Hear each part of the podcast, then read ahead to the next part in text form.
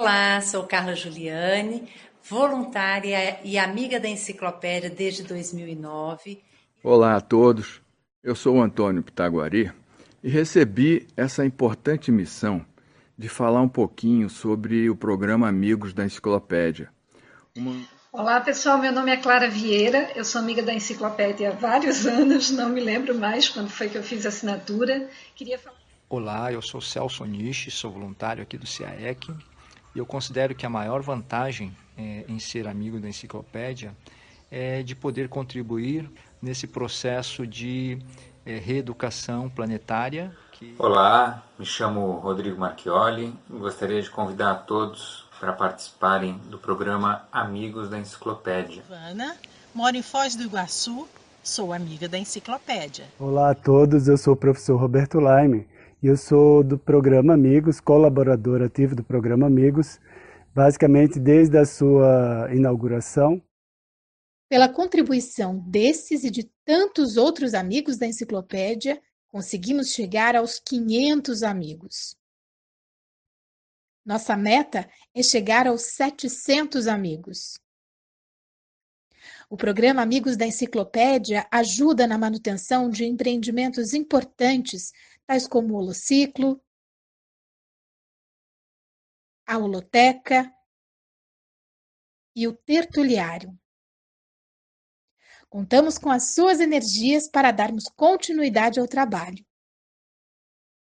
Conheça mais sobre o programa Amigos da Enciclopédia e faça parte você também desse mega projeto reurbanológico.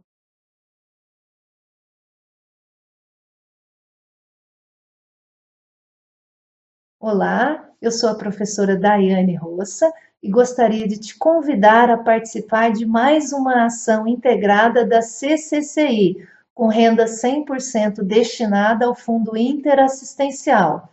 O curso dessa vez será o Mega Trafor, a unidade de medida da Olo Maturidade. E a ideia nesse curso é detalhar o mega talento na condição de traço mais desenvolvido da consciência e com maior poder evolutivo, mas também considerar o seu funcionamento no curso intermissivo, avaliar também as conexões das diversas comunexes com o megatalento pessoal, a existência do megatrafor ocioso, ou seja, como diagnosticar isso na nossa manifestação e como superar essa condição, em termos de qualificação anatomizar o papel do mega traço força no alcance da desperticidade. Lembrando que esse curso marca o lançamento do livro Mega Trafor e você adquirindo essa obra ajuda tanto a editares como também a epígrafe. Nós contamos com a sua participação. Um grande abraço a todos e até lá. Olá, meu nome é Adriana Kawati, eu estou aqui para convidar vocês para o curso Autopesquisa na Prática do CAEC. É um curso totalmente à distância, com 77 aulas gravadas, então você pode assistir às aulas no momento que você quiser. São 51 professores em que eles compartilham o lab com o pessoal da autopesquisa na prática. E além disso, nós temos conceitos básicos de autopesquisa e também como que se escreve um artigo autopesquisístico. Aproveite a promoção de lançamento que vai até dia 10 de julho.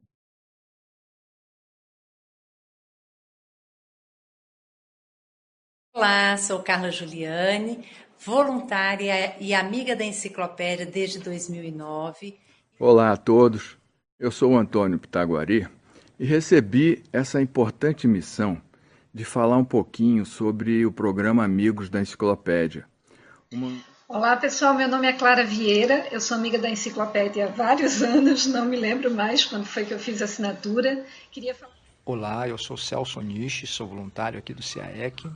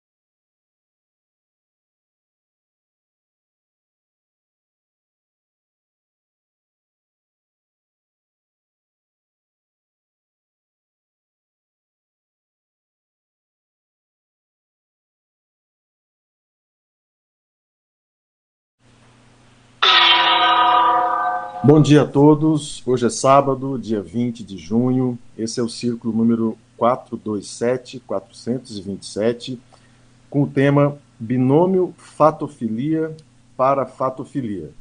Esse é um tema bem interessante que a gente preparou aqui para debater e faz associação com muitas outras questões, muitas outras ideias, é, e a gente vai debater sobre isso nesse, nesse sábado. Eu queria trazer aqui para vocês é, uma definição de um verbete do professor Valdo, que ele justamente fala sobre fatofilia, e nessa definição ele abarca as duas questões, né? a fatofilia para os fatos e os parafatos.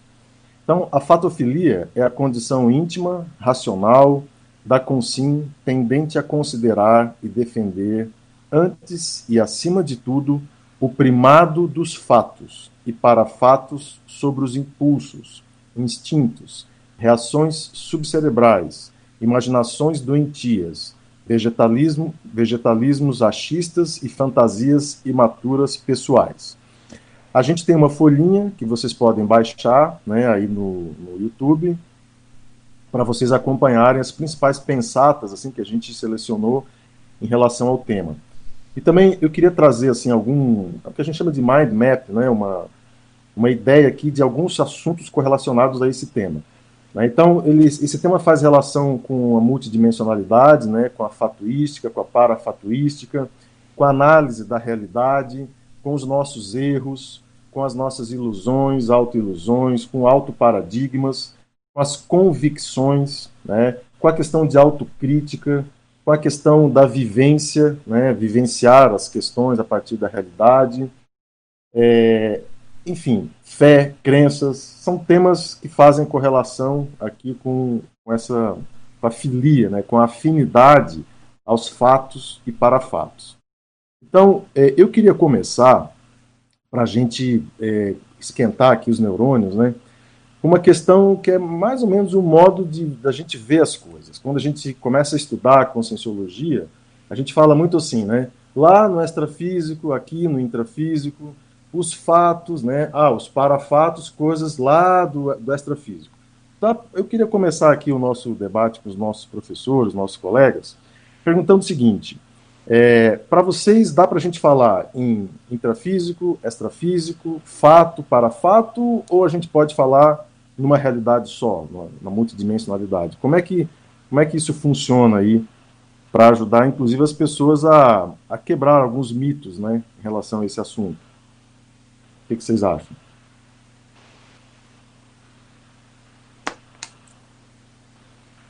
Quem vai começar? Hoje nós estamos aqui numa turma enxuta.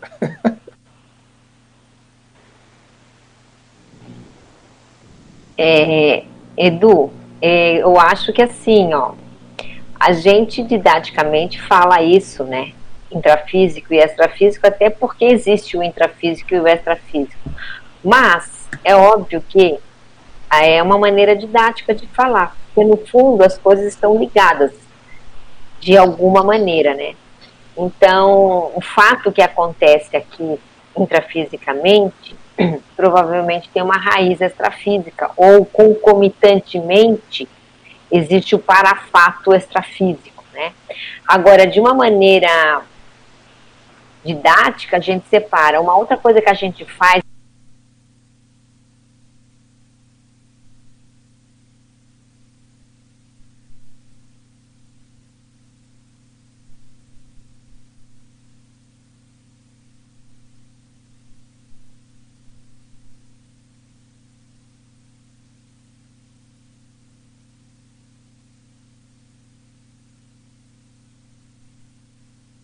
É, perfeito, então, perfeito. mas são maneiras didáticas que a gente encontrou de fazer algumas separações. Agora, o que a gente eu acho que vale a pena pensar é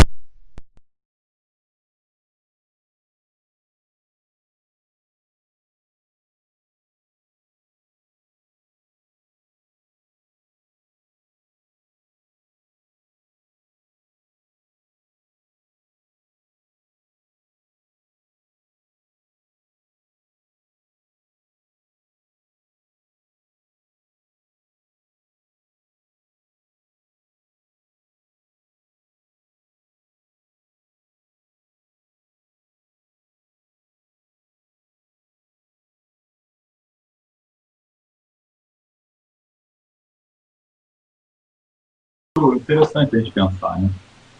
É, aí, aí tem uma, aquela frase é, que é a seguinte, né, até para já que a gente entrou nessa questão que você falou da interpretação, é, diz assim, ó, a homeostase íntima decorre não dos fatos, mas das interpretações que oferecemos aos mesmos. E essa frase, ela remonta né, ao Epíteto, aquele filósofo estoico, que dizia o seguinte: importa mais aos homens não os fatos, mas a interpretação que deles fazem, né? Então eu acho que essa questão que o Marx trouxe, ela nos faz entrar num, assim já meio que, que saímos da introdução e pulamos já na chapa quente. Esse assunto eu acho ele muito interessante, acho que vale a pena a gente debater. Eu queria ouvir a opinião de vocês é, sobre essa, essa condição da interpretação que a gente faz é, dos fatos. O que, que realmente é fato e o que, que realmente é interpretação. E quais as consequências dessas interpretações né, é, para nós, do ponto de vista da vivência diária, dos fenômenos, né, dos, dos fatos e parafatos. O que, que vocês acham? Só continuando então, Eduardo, eu estava lembrando também de, um outro, de uma outra situação bem interessante que é a questão do Swedenborg, né? E o, o professor Valdo ele colocou que ele foi o cara que apareceu para o Swedenborg em determinado momento da vida dele. Para quem não sabe, o Swedenborg, da época lá que ele viveu, ele era talvez o, o maior cientista de todos os tempos lá da época dele, né? o cara mais erudito e culto e tal. E aí, de repente, ele teve, ele teve um dos fenômenos, né, de ver aparições e tal, e ele interpretou que quem apareceu para ele foi Jesus Cristo, né, Roger? E aí ele acabou criando uma seita, né, dentro do Swedenborgismo, né, ele criou uma seita com seguidores e tal, que até tem até hoje. Mas você vê, um cara cientista, né, que está acostumado a lidar com os fatos intrafísicos e tal, e analisar eles de modo racional, a hora que ele teve um parafenômeno, ele interpretou, porque o parafenômeno foi o quê? Apareceu alguém para ele, né? Apareceu lá para ele uma coisa que não era física, né? Uma pessoa, um ser que não era físico. Esse é o fato. Aí ele pegou esse fato, aí acabou retroagindo em toda o Holopensene da época, religioso, cristão e tal, pegou a interpretação em cima daquilo e deturpou, às vezes, até a, a vida dele, na verdade, né? E toda a ciência dele. Você vê como que é um problema de Aí entra também aquela questão que você falou, apesar de ser um fato, o nosso problema da nossa sociedade, talvez maior, é como lidar com os fatos que advêm da extrafiscalidade. Né? Abel. Não, só lembrando esse caso do Swedenborg, é interessante porque ele era um cientista, mas ele tinha uma, um background religioso muito forte. Ele nasceu em família muito forte, né, do ponto de vista da religião. Então é interessante a gente ver que na hora que a coisa apertou para esse lado, supitou nele a tendência religiosa, né? Aquilo parece que era mais enraizado na, na maneira dele enxergar o mundo do que a própria ciência. E ó, isso, isso interfere um pouco né, na maneira como a gente interpreta os parafatos. O caso dele é interessante a gente ver, porque na hora do que apertou, que ele teve que se posicionar diante de um parafato, ele não sustentou a mentalidade científica e supitou a mentalidade mística e religiosa. Essa aqui parece que ela era mais enraizada do que essa outra, né? Então a gente vê como que é essa, essas nossas matrizes pensênicas e paradigmáticas, né? Elas influenciam demais na hora da gente interpretar o fato. É no caso, para fato. É uma espécie de uma interface, né, Mabel? É uma interface da pessoa com a realidade? E ela faz a interpretação que ela quiser. É, é impressionante isso. É, tem que ver o que pesa mais, né? Os Aslavos estudam muito essa questão do paradigma, né? Nessa hora, o paradigma religioso para ele é, pesou demais. Ele não conseguiu, me parece, a minha interpretação também, né, gente? Ele não conseguiu, até pelo, pela mesologia onde ele estava, o Alopensene, ele não conseguiu dar a virada e analisar aquilo com outro olhar. Ele, ele né, engavetou por ali. Então, isso eu estou falando no caso dele, para a gente olhar o nosso caso, né? Que cada um tem que olhar para si quais são os paradigmas que mais influenciam a nossa conduta na hora de interpretar um fato ou um parafato. Né? Então, nessa, nessa questão do paradigma aí, é, tem duas questões, né, dois pontos, né? Como que a fatofilia e a parafatofilia, elas alteram o paradigma da pessoa e como o paradigma altera a interpretação da fatofilia, dos fatos e dos parafatos, né? São as duas coisas, né? Vocês gostariam de comentar essa questão? Eu lembrei de uma situação que eu vivenciei agora, que é bem assim, foi bem didática para mim, e envolve essas duas questões que foram levantadas, né? A separação de multidimensionalidade com o intrafísico e essa condição da interpretação também. Então, uh, eu lembro que na época, o Edu até acompanhou isso bastante, né, é, das minhas pesquisas lá para escrever a biografia do JK, eu me lembro que teve algumas viagens em que as coisas foram assim impressionantes em termos de sincronicidades é, e de manifestações sutis e escancaradas da multidimensionalidade. Né? Então, situações em que eu me vi, às vezes, durante alguns dias nessas viagens, em que parecia que tudo sincronizava. Então eu ia almoçar e nesse almoço eu encontrava uma pessoa que tinha uma conexão que abria portas para eu poder é, achar alguma coisa para ampliar minha pesquisa. Aí é, eu estava conversando com uma pessoa, se falava de uma pessoa, dali a meia hora aparecia essa pessoa que estava sendo falada e ajudar na, na pesquisa. Teve até um caso que você acompanhou, né, Eduardo, que é uma pessoa que eu tentei entrevistar lá em Diamantina, eu não achei essa pessoa, e aí, alguns dias depois, nós achamos essa pessoa lá no aniversário, aniversário do Zé Aparecido, de, Zé Aparecido de, de, Oliveira. de Oliveira, num aniversário lá em Belo Horizonte, né? Ali, sentou né, do nosso lado, né? Sentou na minha frente. né? Então, assim, é, eu já contei esse caso, tá, né, em tertúlias e tal, mas, assim, alguns níveis de sincronicidade é, que, assim, absurdas. E aí, eu, a, a, lição que eu tiro, né, não vou estender aqui nas, nessas reflexões aqui, porque são muitas histórias, muitas sincronicidades que aconteceram, mas a, a percepção que eu tinha naquele momento é que eu estava como se eu tivesse sincronizado com o cosmos, assim, de uma maneira absurda. E isso tem a ver com fato e filia, porque você está vendo os fatos que estão na, na, na, sua frente, e para fato e filia, porque ele tinha manifestação no para extrafísico ajudando, né, para a coisa se, se ampliar. E aí eu vejo que nesse momento a separação é, intrafísico multinacionalidade não existia. Mas o que eu tive de lição disso tudo, né, para ir direto à minha conclusão, é o seguinte: que justamente eu acho que não é uma condição é, que eu vivenciei que é assim, nossa, atípica, e uh, uh, isso daí é só uma coisa que eu posso vivenciar com os amparadores. A sensação que eu tenho é que eu não vivencio isso no meu dia a dia por incapacidade minha.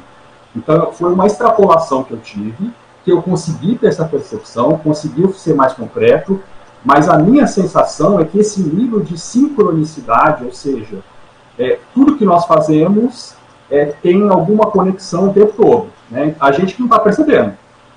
Então, a gente, as, as, pessoas que nós encontramos, as coisas que nós fazemos, é, enfim, isso tudo tem uma conexão e a nossa incapacidade de enxergar as sincronicidades e as conexões disso tudo é que é o problema. Né? Então, disso daí eu tiro uma lição muito séria, porque eu sempre procuro, a partir desse, dessa experiência que eu tive, que foi muito marcante, eu, eu dou muito valor a, esse, a, essas pequenas coisas no processo multidimensional. Né? Então, pequenas coisas que a pessoa pode ver no seu dia a dia. Né? Uh, por exemplo, sei lá, ela está cozinhando lá, cortou o dedo que, que ela estava pensando? O que estava acontecendo naquele momento? Eu acho que o parapsiquismo ele tem uma vertente de, de vamos dizer assim, de, de desenvolvimento que ele precisa olhar muito o dia a dia e as pequenas coisas para você ver a relação de uma coisa com a outra. Né? Então, essa foi uma lição que eu tirei muito forte dessas experiências e tem a ver com tudo isso que está sendo discutido, né? com essa separação. E eu acho, tá, no meu ponto de vista, é, o conscienciólogo da escala evolutiva, a gente se aproxima mais dele quanto mais a gente consegue eliminar essa separação. Tá? Então, para mim, o conscienciólogo é isso. Ele já predomina na, na manifestação dele, né? Estou falando da, da, escala evolutiva. É, essa, essa, essa percepção, essa interação é, no seu dia a dia com a multidimensionalidade. Já não é uma coisa teórica, não é uma coisa que é só durante esse debate, não é só durante uma aula, não é só durante o voluntariado, não é só durante a FENEX, é durante o seu dia. Acho que é a Mabel que falar, né? Não, eu estava até para perguntar para o Alexandre mesmo, é, a, o, o, caso que ele está trazendo, é, me parece que às vezes, como a gente não chegou nesse nível que o Alexandre está falando de parapsiquismo, né?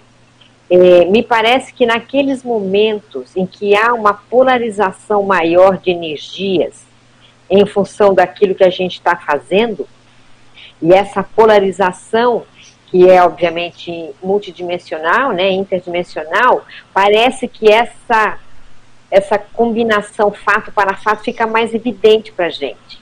Não sei se o Alexandre concorda com isso. Que o uhum. fator de, de, polarização energética ajuda. Claro que eu concordo com ele, que o, o dia a dia a gente tem que olhar porque está tudo ali. Mas há momentos que parece, não sei o que, que vocês acham, estou perguntando para ele, mas para todo mundo, parece que fica mais claro em função dessas energias, né? Não sei o que, que vocês acham. É, eu sem dúvida concordo com você, Mabel. Tanto é que a gente fala que justamente é, o maior assistido, quem faz assistência, é, né, acaba sendo quem faz. O maior assistido acaba sendo quem faz assistência. Justamente por isso. Então, nesse tipo de situação, quem é, houve amparo extrafísico para mim, eu tirei mais proveito disso tudo. E aí eu vejo, mas eu acho, tá, a lição que eu tiro disso tudo, como é uma situação de extrapolação, e a extrapolação tem um conteúdo nesse, nesse fenômeno, o conteúdo que eu tiro, interpreto disso para mim, é isso. É, eu preciso, eu, eu tenho a possibilidade no meu dia a dia de enxergar essas conexões que eu ainda não enxergo no nível que eu enxerguei é, ali naquelas experiências. Né? Tento fazer isso, mas que não é uma coisa simples. Então, eu acho que, para mim, é o desafio que tem nesse processo de é, não ter mais essa separação, mas não do ponto de vista teórico. Ah, tudo na vida é do ponto de vista prático. Né? Então, esse é o desafio. Acho que a Rosa quer falar, Rosa? Eu estou aqui pensando né, é, nessa questão da, da, por exemplo, a segunda definição que você colocou aqui da, do binômio, do binômio patologia para patologia. Então, embora eu entenda, né, que não há, é, é apenas didático, afinal de contas, o cosmos é composto de energia e consciência. Então, tudo que não é a consciência em si é energia. Então, fato para fato é tudo energia. Mas por que então, didaticamente, se fala em fato para fato? Aí eu fiquei pensando aqui, enquanto a gente enquanto a gente estava no debate aí, e aí veio aquela ideia, né, que a gente já conhece da Conscienciologia, que é a, a, a densidade. Né? Então, assim, embora tudo seja multidimensional, ao, ao, que a gente chama de fato é aquela que tem uma, uma densidade maior, pelo menos a, a princípio, né? Para poder fazer coerência com a didática da, da maneira de, de de se referir uma coisa como fato e outra coisa como para fato. E, na verdade, é tudo energia, tudo multidimensional, é tudo interligado. Mas eu fiquei pensando, eu não sei o que vocês acham disso, mas porque senão não faria sentido a gente didaticamente mostrar o que, é fato, o que, é para fato. E aí, assim, eu, a, medida, eu gostei dessa ideia, né, de, da conscienciologia, é cada vez mais a gente aprender a não, a não diferenciar e a não dar tanta, tanta, como vou dizer, tanto, não é importância, não, ao contrário, tem que dar importância, mas não ficar é, presa, presa, né? A essa questão, sabe, da diferenciação de uma coisa para outra, porque é enxergar no fato o para fato, né? E eu acho que é isso que vai mover a gente. Né? Então, é, quando vocês falaram daquele exemplo o professor Valdo olhou para a pessoa e pela roupa viu o que, que tinha acontecido com ela, é essa indiferença né, entre o fato que a gente está chamando e o parafato que a gente está chamando, que é tudo junto ao mesmo tempo, né? mas didaticamente se tem alguma diferença. Eu penso, não sei o que, vocês acham, eu fiquei aqui pensando o que, que poderia ser, então, é, nessa indissociabilidade entre as duas coisas, o que, que poderia caracterizar um pouco mais um e um pouco mais o outro? Tem uma, já vou passar para você, Max. É, tem uma questão que na medicina e de pronto-socorro, né, quando a pessoa chega com embolia pulmonar, uh, na faculdade a gente aprende isso, né? Para você diagnosticar a embolia pulmonar, você precisa pensar na embolia pulmonar, porque ela não traz é uma falta de ar como qualquer outra, ela não tem nenhum diferencial assim específico, raio-x é normal e tal. Então os professores falam isso, né? Você precisa pensar em TEP, em tromboembolismo pulmonar, para poder fazer diagnóstico de TEP. E eu acho que isso tem muito a ver com essa nossa conversa aqui, porque você, para pensar no fato extrafísico, você precisa lembrar do fato extrafísico na hora, né? Então é, é, é meio que um pouco disso, você procurar aquele se existe ou onde que está o fato extrafísico por trás daquele fato intrafísico. Só que a gente não pensa, né? A gente não lembra na hora da, das questões. Max. Eu queria, talvez isso que a Rosa estava questionando, e tem a ver com a pergunta que a Mabel fez para o que eu vou procurar dar a minha visão, que eu acho que pode ajudar a gente a até ampliar um pouco a nossa visão dessa situação, que é o negócio da polarização, né?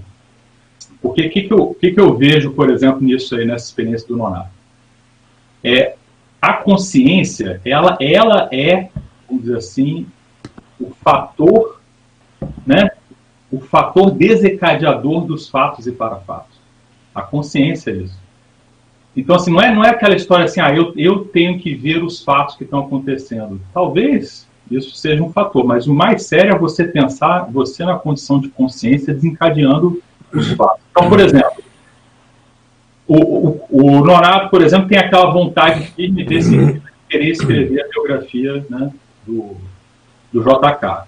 Aquilo é energia, ele está se colocando com uma vontade firme, pensando naquilo e tal. Então, a hora que ele coloca a sua vontade para escrever essa biografia, ele começa a mobilizar os fatos e parafatos. Aí, essa vontade firme, decidida, direcionada, as coisas começam a atrair. A lei das afinidades, que é a polarização, como a Mabel falou. A consciência começa a puxar para ela outras consciências que têm a ver com aquilo, energias que têm a ver com aquilo, e aí os fatos começam a acontecer. Então, esse negócio da, da, das sincronicidades, ela é desencadeada pela pessoa, pela consciência, com vontade forte, né, que sabe o que quer. Então, é interessante começar a ver. Então, assim, os fatos, não é que os fatos estão o tempo todo só acontecendo, eles até estão, obviamente, mas a hora que você entra num fluxo de manifestação, você faz também aqueles fatos acontecerem em torno de você. E aí, e obviamente, se você está atento, né, você está aberto para o psiquismo e tal, você começa a ver esses fatos e os parafatos também. É uma forma diferente, né, de você pensar que assim, você é passivo perante aos fatos. Não, você é agente dos fatos e parafatos. É interessante pensar sobre isso. E tem as evocações, né, Max? Na hora que a pessoa começa a polarizar, no sentido de trabalhar em alguma, alguma frente, é, como o Nonato fez no livro, e todos nós fazemos, a, as evocações começam a, a acontecer naturalmente. Você pode até nem sair de casa, você está aqui presinho né, na, na quarentena, mas o seu holopensene mexendo naquilo, aquilo reverbera e, e, as coisas começam a acontecer. Eu acho que é bem por aí mesmo, né? Porque com certeza é a consciência que faz, que, que mexe, né? Em tudo e que faz a, a sincronicidade funcionar dentro da interatividade. Eu lembrei, eu estou pensando aqui em exemplos, né, para a gente tentar trazer para questões mais práticas do dia a dia, né, essas questões de fatos e parafatos, né. É, uma coisa que eu vejo, assim, às vezes é, é difícil essa compreensão e com a vivência mesmo você vai entendendo, né, mas, por exemplo, tem uma diretriz que inclusive está sendo aplicada nesse momento, né, pelo Conselho de Epicons e tudo mais, que é sobre a condição de não praticar nesse momento de é, comoção atividades parapsíquicas, dinâmicas parapsíquicas, cursos de campo. Né? É, então, essa, essa, é uma recomendação para toda a comunidade. Eu vejo tá, que esse, esse, essa regra, aparente, vamos dizer assim, né, é, concreta, ela pode ser adotada como um princípio de vida para a consciência parapsíquica, para o intermissivista parapsíquico. Tá? E nem sempre isso é entendido dessa maneira. Então, o que eu quero dizer com isso? Que, por exemplo, numa situação como essa, de comoção, eu acho que a pessoa que se considera parapsíquica, ela também tem que tomar alguns cuidados. Ela não pode levar a vida como uma pessoa qualquer. Ela tem que levar em consideração que a multidimensionalidade naquele momento está é, atuando de uma forma diferente e isso pode gerar algumas interferências é, na atuação dela, né? Então, vou dar um exemplo bem mais claro, né? a gente pode pegar outras coisas aqui, mas, por exemplo, em período de carnaval, pelo menos eu vejo aqui, eu até evito sair muito de casa, né? Eu vou, às vezes, com massa para o CAEP, alguma coisa assim, mas já compro tudo no supermercado antes, para não ter que sair, alguma coisa assim, cozinhar em casa, porque é tanta alteração que tem, e até mesmo você saindo de carro, alguma coisa assim, para ir para a cidade, é um risco que você está correndo, porque tem muita gente alterada, bêbada, drogada, nesse período, mesmo você tomando cuidado, você está se expondo a riscos. Estou falando aí de, principalmente da consciência parapsíquica, tenepsista, né? É, enfim, então a pessoa que atua nisso com seriedade começa a dar mais valor para isso. Né? Outra coisa que eu vejo assim, é, às vezes a pessoa, o parapsíquico, está se percebendo mais descoincidente, é bom, por exemplo, evitar dirigir naquele dia, naqueles períodos tudo mais. Então, são pequenos exemplos, às vezes, que eu vejo que, às vezes, as pessoas banalizam, não, não levam em consideração. Né? Tipo, tá tudo certo, beleza, é, ok, mas não tem nada a ver comigo. Né? É uma regra da comunidade, mas eu posso levar minha vida normal aqui. Né? Então, acho que são questões assim que eu estou tentando trazer aqui para discutir, para ver se vocês lembram de mais algum exemplo, ou se concordam com esses exemplos, que eu acho que mostra bem essa condição de como que a gente pode pensar multidimensionalmente na prática, né, aqui no dia a dia. Ô Nonato, você trouxe essa questão, essa semana uma, uma paciente virou para mim e falou assim, o senhor não acha que o ambiente, ela não é da conscienciologia, né, mas ela assim para mim, o senhor não acha que o ambiente anda muito carregado? Veja, a pessoa que não é da conscienciologia, tá, traz uma situação assim que todo mundo está sentindo isso, né? Então, a, a, você falou a questão de ficar em casa, exemplo do carnaval e tal, mas os fatos atualmente eles indicam assim, o ideal é uma preservação, é uma autopreservação, né? Tudo que está acontecendo, pandemia, tudo mais. Então, isso é como se fosse uma espécie de princípio diretor. E aí, se isso acontece no intrafísico, não é muito difícil é, pensar que no extrafísico também está acontecendo demandas, questões, né? globais, vamos dizer assim. Então, eu acho que essa situação que você traz, ela é importante porque você expande isso para esse momento atual, assim, de uma maneira perfeita, né? Mas essa história que o essa história que o Nonato está falando assim de casos, né, do cotidiano para a gente estudar e tudo. Uma coisa também que eu fico muito atento são são essas condições dos mini acidentes, né, que a gente tem.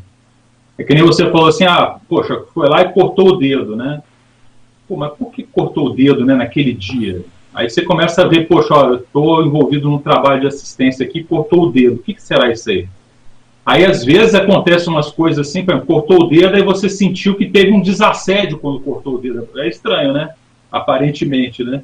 Cortou o dedo e teve um desassédio, mas o que, que foi isso? Aí você começa a sentir que tem alguma coisa extrafísica ali.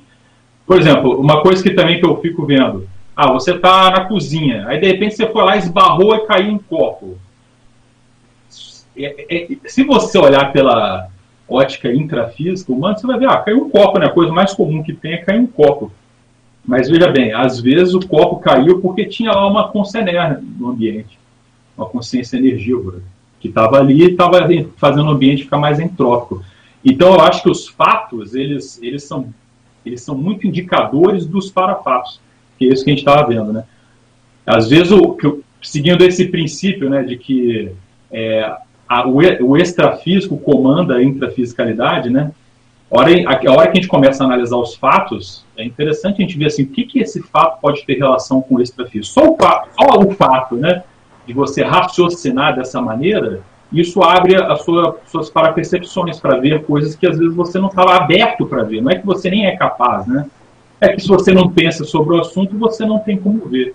Só uma, uma curiosidade disso, que, que tem uns estudos que o pessoal estuda lá na, na área da cognitiva, que é o seguinte, dizem o seguinte, que quando foi a, a descoberta do Brasil, né, do, da, das Américas e tal, Tem gente que acha que quando chegaram as caravelas no, no oceano ali, por exemplo, os nativos, né, os índios e tal, eles não conseguiam é, ver as caravelas chegando. Eles não viram a caravela chegando. Mesmo elas chegando lá no, no horizonte e tal. Por quê, né? Porque eles não tinham na. Eu não sei se isso é verdade ou não é, né? O pessoal especula essa condição, né? Eu acho curioso, pelo menos. Porque eles não tinham a cognição né, o conceito daquele objeto do mar, daquele tamanho, com aquelas condições todas. Então, o fato deles não terem aquela cognição daquela, daquele objeto grandão lá, daquele navio, né, vamos dizer assim, impediu que eles vissem a realidade acontecendo. Eles só viram as caravelas na hora que elas de fato desembarcaram ali na, na base ali do, do oceano. Isso é eu não sei se isso de fato aconteceu, né? A gente tem que perguntar para os índios lá, né? Para ver quem foi índio na época lá, para ver se de fato ocorreu. Isso faz a gente pensar o quanto que você não pensar sobre um certo assunto, ou não ter nem a cognição sobre aquele assunto, impede você de ver aquela, aquela realidade. Né? É interessante. É interessante. Isso vai, assim, traz uma, uma questão, né? Que é uma, uma próxima pergunta aqui. Não sei se vocês querem comentar algo, mas é, vai nessa linha que o Max trouxe é o seguinte: os índios não tinham cognição né, para ver as caravelas, é uma hipótese. Mas será que nós estamos, nós temos cognição, ou nós estamos preparados para ver e enxergar os fatos com os parafatos? Vocês acham que a gente está preparado? É, eu acho interessante essa discussão, sim, né? E vou trazer um outro exemplo que eu lembrei aqui agora, que diz respeito a, ao nosso grupo, à nossa comunidade, né? Mas que são coisas sutis, mas que mostra o quanto que a gente tem, às vezes, dificuldade de entender algumas coisas. Por exemplo, né, existe a recomendação, aí já é uma outra regra também que tem, né, dentro da docência conscienciológica, que é, ao você estrear uma aula, um curso, a primeira aula, o recomendado é você chegar com uma hora de antecedência. Uh, e aí, nas demais aulas, chegar, né, se você vai dar, com meia hora de antecedência. Né, é uma regra é, recomendada nesse sentido. Né, acho que é praticamente geral isso. É, eu vejo que muitas vezes é, a dificuldade de praticar isso pode mostrar, por parte desse professor, uma dificuldade de entender a, como que a multidimensionalidade atua na, nesse processo. Então, assim, é, é uma coisa muito sutil, mas que quem já vivencia o processo da multidimensionalidade vai ficar assim muito constrangido se não conseguir cumprir esse, esse, esse princípio. Por quê? Porque isso faz uma diferença enorme. Isso, a, a, diferença é brutal. E aí, como o Max falou, a pessoa chega lá uns pouquinhos minutos antes, vai ter os mil acidentes que ela não vai conseguir resolver muitas vezes. chega lá, a sala está suja, chega lá, tem, tem, tem, tem goteira, na, na sala, o, o, a caneta não está funcionando. Então, esse processo é, envolve primeiro a questão da parasegurança multidimensional, né, a questão de instalar um campo, mas também a profilaxia de alguns problemas concretos que acontecem lá, típicos de uma pressão é, de desassédio que é feito. E aí, a meu ver, isso é uma, uma forma de fazer uma metria do quanto a pessoa já vivencia o processo multidimensional no seu dia a dia. Tá? Pelo menos eu vejo isso. E às vezes é uma dificuldade que eu observo, né? assim que existe, e que, ah, principalmente no, no, no jejum, né? mas que com a experiência a pessoa vai valorizando mais esse princípio básico, que é uma regra, né, que a gente né, aprendeu lá com o professor Paulo, não, tem que fazer isso aí, vamos, vamos fazer. Mas que com a prática, né, a gente vai vendo que isso é muito mais sério do que é uma, uma mera prescrição. Né? Quem mais? Quem mais? É... Fala, Maga. Não, só complementando então essa ideia do, do, do, do, Alexandre, que é a mesma coisa lá na consciência terapia, né? A, a gente fala que o atendimento lá não é, para o evoluciente é de uma hora, para o consciência terapeuta é de duas horas pelo menos. E você tem que chegar meia hora antes, meia hora depois. E uma coisa que a gente observa lá é exatamente isso. Por exemplo, você chega meia hora antes, você começa a conectar com o evoluciente, aí você começa a perceber o que está acontecendo no extrafísico do negócio. Às vezes você faz uma progesterapia, até sai do corpo antes do atendimento em relação ao caso.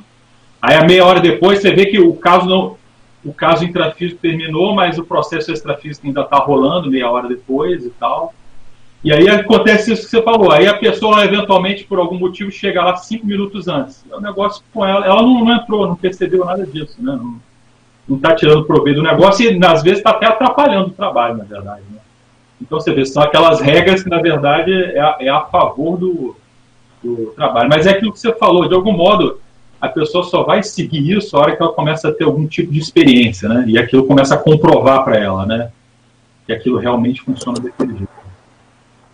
Mabel?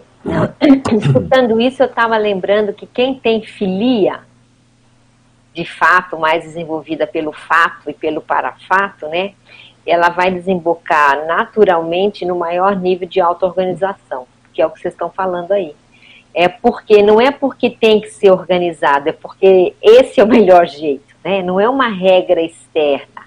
É que a pessoa percebe que essa auto-organização ajuda porque ela tem mais olhos para os fatos e para os parafatos, né?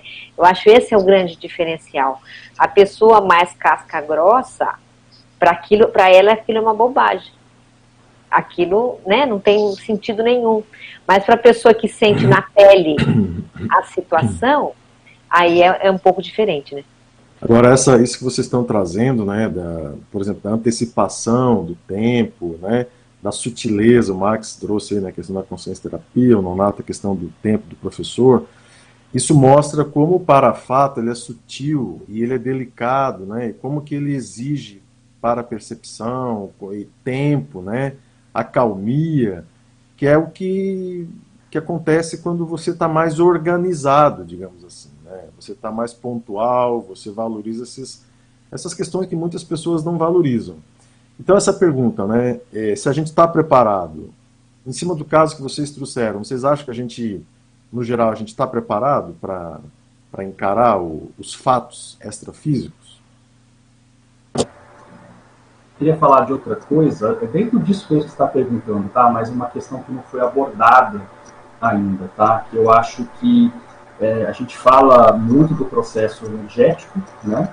É, energossoma. A gente fala muito do processo mental soma, né, que envolve aí a condição que é a, a base né, de, de, de, tudo, mas existe um fator aí muito sério também que interfere nessa interpretação que a gente está falando, que é o processo emocional. Eu vejo que a questão emocional, se a pessoa não está bem trabalhada, a reação que ela tem pode ser uma penumbra diante dos parafatos. Então, como a gente estava comentando aqui nessa situação, por exemplo, dessa, desse momento de comoção, né? Pode ser carnaval, pode ser pandemia, pode ser qualquer outra coisa. Se a pessoa ela entra nesse fluxo emocional é, e não percebe o que ela está sentindo, isso tende a dificultar ela no dia a dia. Em termos até de, de ampliar mais as parapercepções, o que ela está sentindo. Então, acho que esse é um ponto é, bastante crítico e é, é, uma, é uma questão para se aprofundar mais. Entende que muitas, muitas pessoas esquecem desse fator, de como ela está sentindo, qual a emoção que está desencadeando nela, é, e com, com isso acaba não, não conseguindo aprofundar no aspecto da multidimensionalidade. Porque se a pessoa está com a emoção aflorada, o racional dela não funciona, a energia dela também não funciona. Né? Então, nesse sentido, esse é um aspecto que eu acho que não, não deve ser ignorado. É um fator muito importante para a pessoa conseguir sobrepairar e aí sim usar o mental soma, usar o energossoma em alto nível. Né? Eu sei que não é, não é uma coisa simples, mas é até um movimento de, de auto-pesquisa, né? de, de reconhecimento do nosso temperamento para ver como que a gente reage diante de algumas uhum. situações desse tipo no, no dia a dia. É igual aquela situação lá que fala muito, né, da pessoa virar abóbora, vai para o ECP2, vai para um multicampo, sai, imprime Ené, depois volta para o dia a dia, alguma coisa pega ela e vira abóbora de novo. Muitas vezes o que entra ali é um aspecto emocional. Né? É, isso ele, ele traz aqui na definição, né, que ele fala da primazia, né, o primado dos fatos sobre os impulsos, instintos, reações subcerebrais, imaginações doentias. Já vou te passar, Mabel. E ali a gente botou uma, uma, segunda, um segundo argumento, né, que não é bem uma definição, mas a gente coloca assim, ó, o binômio fatofilia para fatofilia expõe a realidade dual, né, é, complementar, intrafísico e extrafísico, multidimensional, irresistível, inexorável, do maximecanismo evolutivo, macrocósmico, a ser vivenciado pela consciência lúcida e autocrítica, afim, né, afilia, afinizada ao uso da fatuística e da parafatuística na confrontação holossomática, que é isso que você está trazendo, no lado.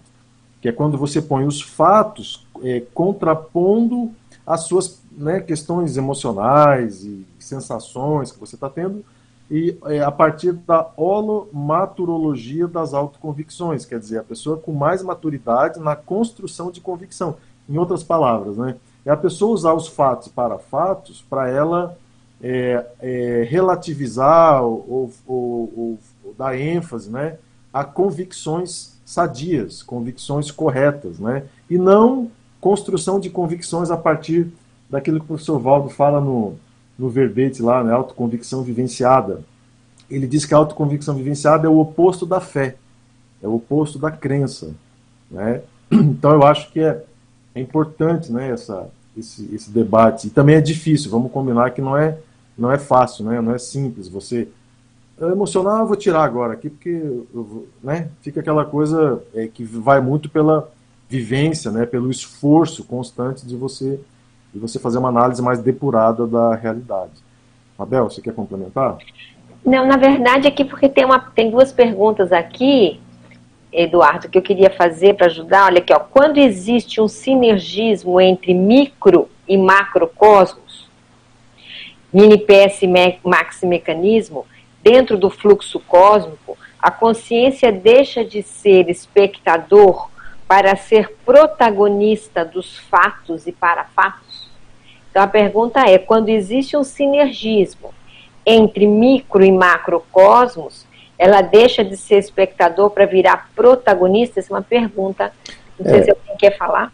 É, essa, essa é, uma, é uma pergunta que a gente eu, eu estudei bastante isso aí para o livro, né, para o higiene consciencial.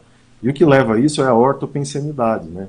Então a ortopensenidade, quando você está em equilíbrio, né, você está bem com você, você se conecta mais fácil ao cosmos. Né? Quando você está com questões emocionais, com poluições, é como se você se desplugasse, né? você se desconectasse do cosmos e ficasse aí à deriva das suas emoções, dos autoassédios, das... E a, e a homeostase é isso. A, a hora que você entra no processo de homeostase maior, você se abre para o cosmos e você faz essa interação cósmica, né? é, muito melhor, muito, muito mais, mais produtiva. Mas eu não sei se alguém mais queria complementar essa. Não, eu estava lembrando, se a gente pegar a escala evolutiva, já vou falar para Rosa, se a gente pegar a escala evolutiva, pega o serenão e pega lá a consciência, né? E, vai, e veja o nível de sincronia e o nível, vamos dizer, de protagonismo. Aí acho que já a gente já tem uma visão, né? Só para dar um, ilustrar um pouco. Fala, Rosa. Eu achei bem interessante que a pergunta começou com a cognição e terminou com a emoção. Aí eu fiquei pensando aqui, e, e, é um fato, a gente tem, assim, muita gente tem a ideia de que quando a gente fala aumentar a cognição, é só pela intelectualidade, né, pela racionalidade. Na minha avaliação, é, é até saber lidar com as emoções, ou seja, a nossa evolução ela, você tem que expor, colocar para fora as emoções para poder trabalhar essas emoções e transformar no sentimento mais elevado. Então, para mim, isso é uma cognição também. E a cognição é a maneira como você tem que trabalhar a, a, o que está em volta de você, aprender a realidade. É você ter uma, uma experiência e aprender daquela experiência um aprendizado. Né? Então, a cognição é, a gente começou, a pergunta começou, né, com contribuição, e eu achei bem interessante, assim, que a gente rodou e, e passou pela emoção, e está tudo junto ao mesmo tempo, né? E é um trabalho de cognição essa, né? De, que eu chamo de mega cognição, porque além dessas emoções, tem a, inter, a interação com a multidimensionalidade, com a, a interação intra e extrafísica, ou seja, é uma interação dentro da própria multidimensionalidade. Entender as causas, os efeitos, e, enfim, eu acho que. Eu achei bem interessante essa, essa, esse andamento né, dessa pergunta. E era isso que eu ia falar. Então, para mim, é importantíssimo eu não estou dizendo com isso que a leitura, o entendimento, a abstração da, da, do conteúdo conscienciológico é, seja menos importante. Né? Não, eu acho que quanto mais a gente conhecer uh, não só a conscienciologia, mas isso a conscienciologia fala na tudologia, né? Quanto mais a gente conhecer o que está colocado aí, mais a gente vai conseguir, é, a partir das nossas emoções e das nossas intelectualidades, das nossas inteligências, é, saber é, abstrair o melhor, né? E entender melhor os fatos, para fatos. Não era isso que eu queria falar. Mabel? Tem outra pergunta aqui que é assim, ó. Qual a profilaxia para não cairmos no viés de confirmação? O conhecido, o paradigma pessoal, com as parapercepções. Exemplo de Swedenborg, diante do desconhecido, recorreu à religião. Então, a pergunta que eu acho que vai no nó górdio agora, é o nó górdio da, da, dessa questão toda, né? Como não cair no viés de confirmação? dentro do paradigma. É, uma, uma questão que eu acho que é importante, né, que é um princípio é, que fundamenta essa nossa conversa, é a questão autocrítica, né? E aí, é, por exemplo, você tem o seu paradigma, identificar. A gente conversou um pouco aqui sobre o paradigma, né? Você tem o seu paradigma, esse paradigma, claro, a sua tendência é confirmar as coisas a partir do seu paradigma. Quando você insiste em não trabalhar a autocrítica. Né? E, e autocrítica paradigmática é identificar suas referências, né? identificar no, no que, que baliza o seu pensamento, né? Na sua intenção, essas questões todas. Isso faz uma conexão direta com fatos e parafatos. Né? E a autocrítica ela, ela coloca um pouco um freio nisso. Né? E, e, enfim, eu acho que a, a, maneira de você evitar isso é a partir desse, dessa condição, de você saber se, se criticar, você saber ter uma, uma noção assim de realmente quais são as suas, os seus vieses né, de, de percepção.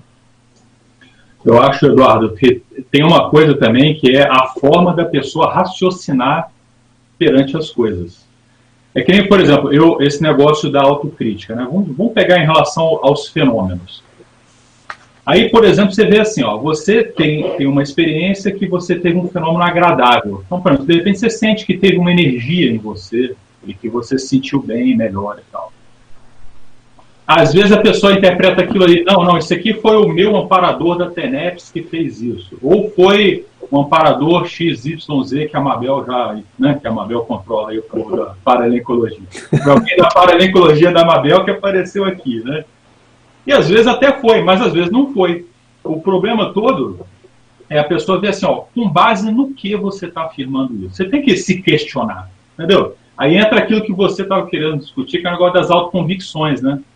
Por exemplo, quando eu faço uma afirmação dessa, é com base no que? Por que, que eu estou achando isso? Eu posso considerar isso em que percentual, por exemplo? Ah, ó, eu, eu, eu tenho, assim, uma hipótese bem forte que isso aqui é o amparador da minha TENEPS. Por quê? Isso já aconteceu 10 vezes na minha TENEP, está acontecendo aqui agora. Ah, então é uma hipótese bem forte que de fato seja ele, entendeu? Então, essa forma de você lidar com os fatos e com os parafatos é a forma da, da, da conscienciologia, da pesquisa científica. Não é você afirmar as coisas de modo peremptório, ah, isso é isso, acabou, pronto, e tal. Eu acho que esse, essa talvez seja uma das formas de você não cair no viés da, da confirmação, que nem a pessoa colocou ali, porque a tendência da pessoa é ela sempre assim, ah, é que nem assim, ó, por exemplo, eu, eu, eu participava, eu participo das dinâmicas desde que elas começaram, né?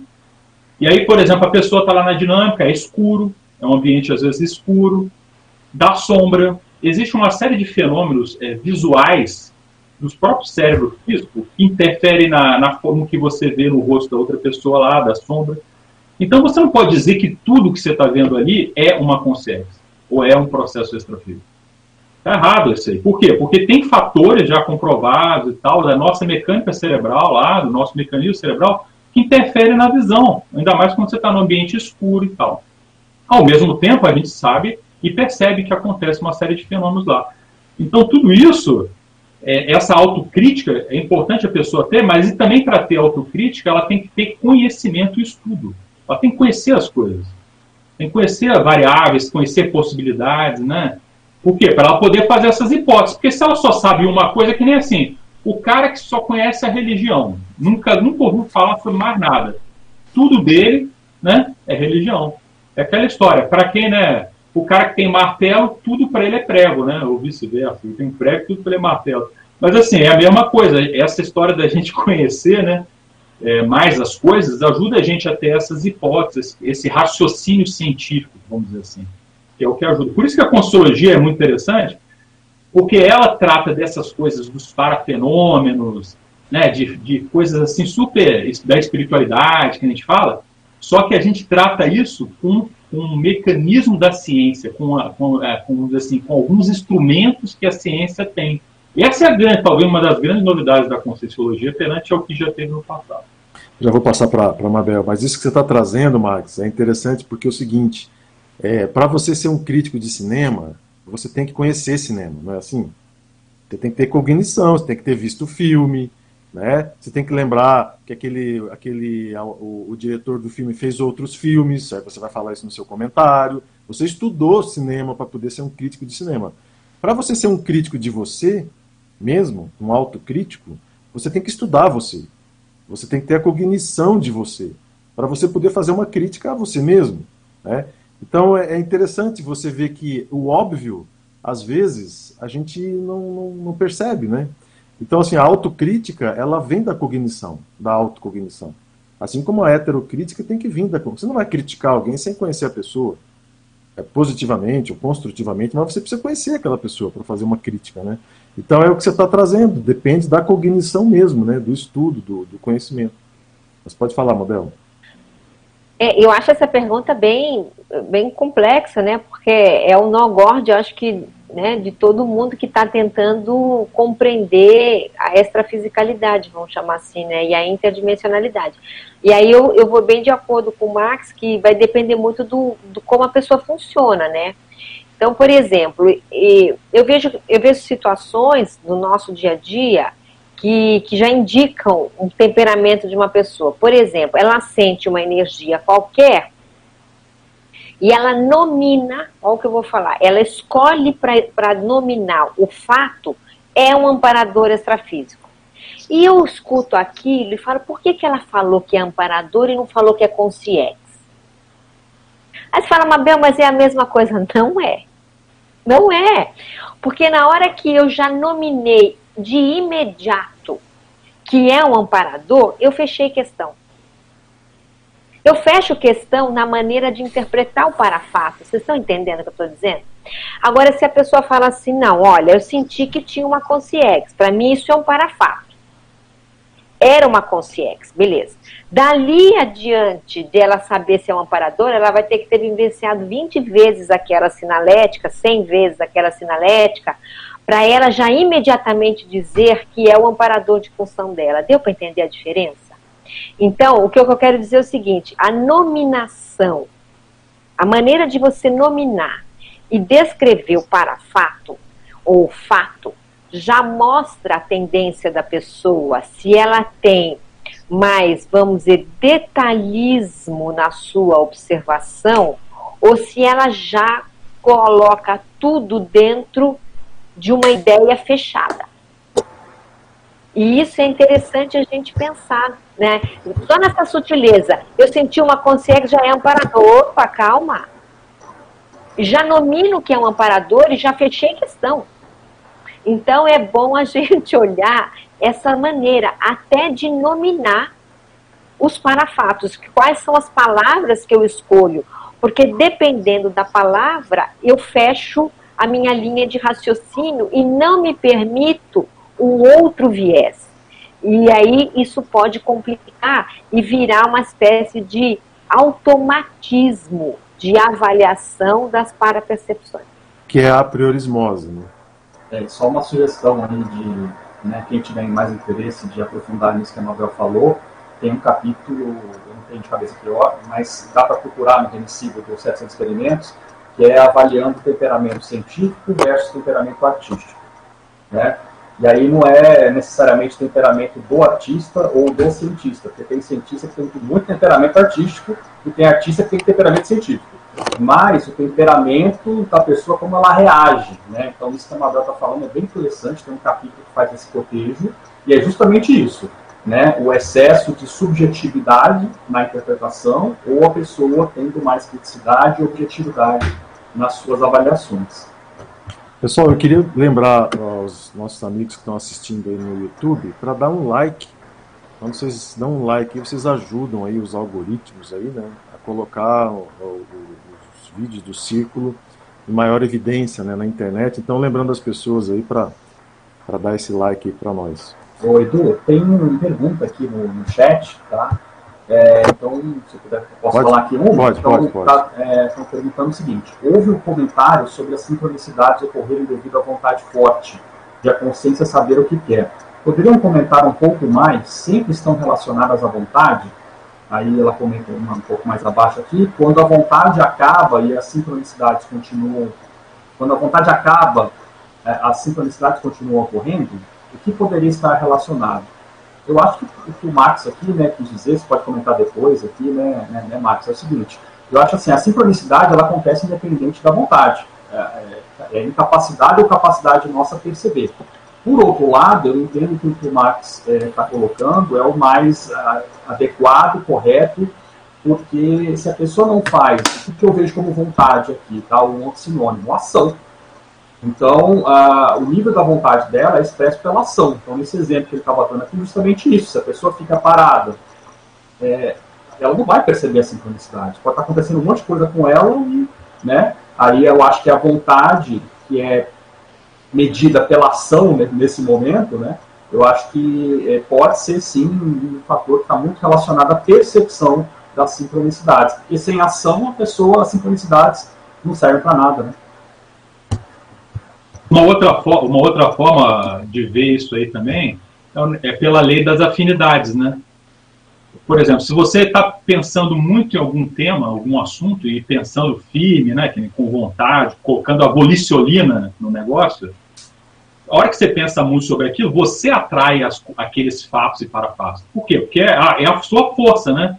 Eu acho que essas consciências mais avançadas, lá, evoluídas, eu acho que o que elas conseguem do processo da aglutinação é justamente isso. Elas têm uma, uma pensenidade tão poderosa e forte que ela começa a fazer, um, ela vira um polo atrator daquilo ali. E aí tudo acontece, é consciência que chega, é fato que chega, né, as coisas se desenrolam. Né, por isso que é a vontade que move a consciência, né, move tudo. Fato, fato, fato. É, essa condição. Oi, Pode, pode falar, amigo. Não, lembrar que tem o conceito de holopensene atrator, que é o que o Max está querendo falar. Não sei se essa pessoa já estudou. Eu tenho até a impressão que tem, deve ter verbete, né, Rosa? De holopensene atrator. Que aí acho que vai ajudar a explicar isso que o, que o Max. Não, é, eu queria trazer essa questão do voluntariado, né, que, que permite esse tipo de maturação né, em relação às vivências, né, com com projetos de pesquisa, né? É, o estava trazendo ali o, o, livro do JK. Então, é, cada um de nós é, entra em determinadas nuances de temas de pesquisa dentro da conscienciologia, que pode ser literalmente um rasgo, né? Como a gente faz a analogia, um rasgo no cosmos, né? A pessoa fura o cosmos, né? E começa a ter um monte de vivências, um monte de sincronicidades porque aqueles fatos, eles até certo ponto assim são de interesse, digamos assim, né, da multidimensionalidade, dos amparadores, de quem está envolvido extrafisicamente com aquilo, em termos de resgates, de assistência. E a gente fica aqui no intrafísico meio que, né, ticando aqui, dando uns, uns contando milho aqui e tal, e o extrafísico todo interessado às vezes naquele projeto. Então isso gera uma uma sinergia, né, digamos assim, de interesses intrafísico, extrafísico, e a pessoa acaba tendo um monte de vivências, um monte de sincronicidades. Por outro lado, às vezes, por mais que a pessoa queira né, desenvolver e tal, às vezes as próprias posturas da pessoa às vezes não ajudam muito. Que era o que eu queria trazer agora aqui para a gente debater, né, que a Mabel até tocou nesse assunto ali ainda há pouco, sobre o apriorismo. Né? Então, como lidar, como que vocês veem, né, que a gente pode lidar é, com o apriorismo na interpretação de fatos e para fatos. Como evitar o apriorismo? Vocês usam alguma técnica aí? O que, que, vocês, o que vocês têm a dizer? Olha, acho que a primeira grande técnica é primeiro, não se entusiasmar com o parafato, principalmente os positivos, e não, não fechar a questão rápido. Essa, essa necessidade, às vezes, que a pessoa tem de tentar explicar o que aconteceu de maneira imediata, é a probabilidade de os apriorismos entrarem em ação é maior, eu penso, sabe? A pessoa tem que, aquela velha técnica, anota, reflete e deixa aquilo esfriar. Se aquilo não tiver 100% claro para você. E, e vai analisando com calma, né? vai apalpando, como se diz. Esse imediatismo de querer explicar tudo numa única vez aí eu acho que ela vai errar mais, porque ela vai acionar os apriorismos dela rapidamente. É como se a mente fosse tivesse um caminho de raciocínio mais é, usual, e quando vai o imediatismo, aquele caminho sináptico, ele é acionado, entende? E aí o apriorismo chega. Eu não sei, eu penso assim, tem que, tem que refletir com calma, anota, levanta hipóteses, Vê o, vê o outro lado daquilo que você gostaria que fosse. Ah, eu, eu tenho a tendência a achar que é isso. Mas espera, deixa eu ver se não é aquilo. O que que me, o que que me comprova que não é aquilo? Ou às vezes é aquilo e é aquilo que eu não quero que seja, né? Então, essas, essas maneiras de raciocinar, elas ajudam. Por isso que o imediatismo, eu acho que ele é muito delicado. Você trouxe uma questão do paradigma, né, Mabel? Ah, e o paradigma, claro, é, se ela tiver. Um apriorismo, né? É porque, por exemplo, o, o apriorismo do. Vamos pensar no materialista. Uma vez eu conversei com uma pessoa e a gente estava justamente falando de TENEPS. Era um evento. E essa pessoa estava falando da seriedade de você ter essa noção de não achar que tudo é extrafísico. Ela estava querendo inventar uma história por aí, né? E de não ficar é, imediatamente colocando é, explicações para os parafatos e eu falei para ela assim, eu acho que você está plenamente correta. Mas à medida que eu fui falando com ela, o que, que eu vi? Ela, ela tinha um paradigma materialista. E aí eu falei para ela, você quer começar a fazer TENEPS? Ela falou, quero, mas eu não quero ser como eu vejo, que é na noção dela, né? Algumas pessoas que ficam falando que tudo é amparador, tudo é isso. Eu falei assim, mas então você não deve começar a fazer TENEPS. Aí ela falou assim, por que não? Aí eu falei assim, porque a TENEPS é multidimensional. E se você quer entrar na TENEPS para fazer só você, é melhor você fazer outra coisa. ela levou um choque. Mas por quê? Porque ela queria levar para a TENEPS dela o paradigma materialista. Ela falava assim: eu vou entrar, mas eu não quero essas coisas. Eu falei: então não faça. Vai fazer outra coisa, vai estudar outro assunto. Porque a TENEPS, ela é multidimensional e ela envolve uma CONSIM e uma CONSIEX, pelo menos. Pelo menos tem duas, uma CONSIM e uma CONSIEX. Se você não quer isso, o que, que você vai fazer na TENEPS? Vai perder seu tempo. Aí ela, ela levou um choque, eu nem sei que fim deu essa história. Mas o fato é, é, é duro, né? Porque quando você tem esse paradigma muito enraizado, você quer, que, você quer encaixar tudo lá dentro. E também não é por aí. Entendeu? É. Então a gente tem que aprender a lidar com essas coisas. Max, você ia falar, Max? É rapidinho, é, fazendo meio que um resumo disso que a Mabel falou, né? Para você evitar o apriorismo, você ter essa linha mais científica, assim, é você entender que cada vez mais, cada vez mais, quanto mais você souber, mais dúvidas e incertezas você vai ter.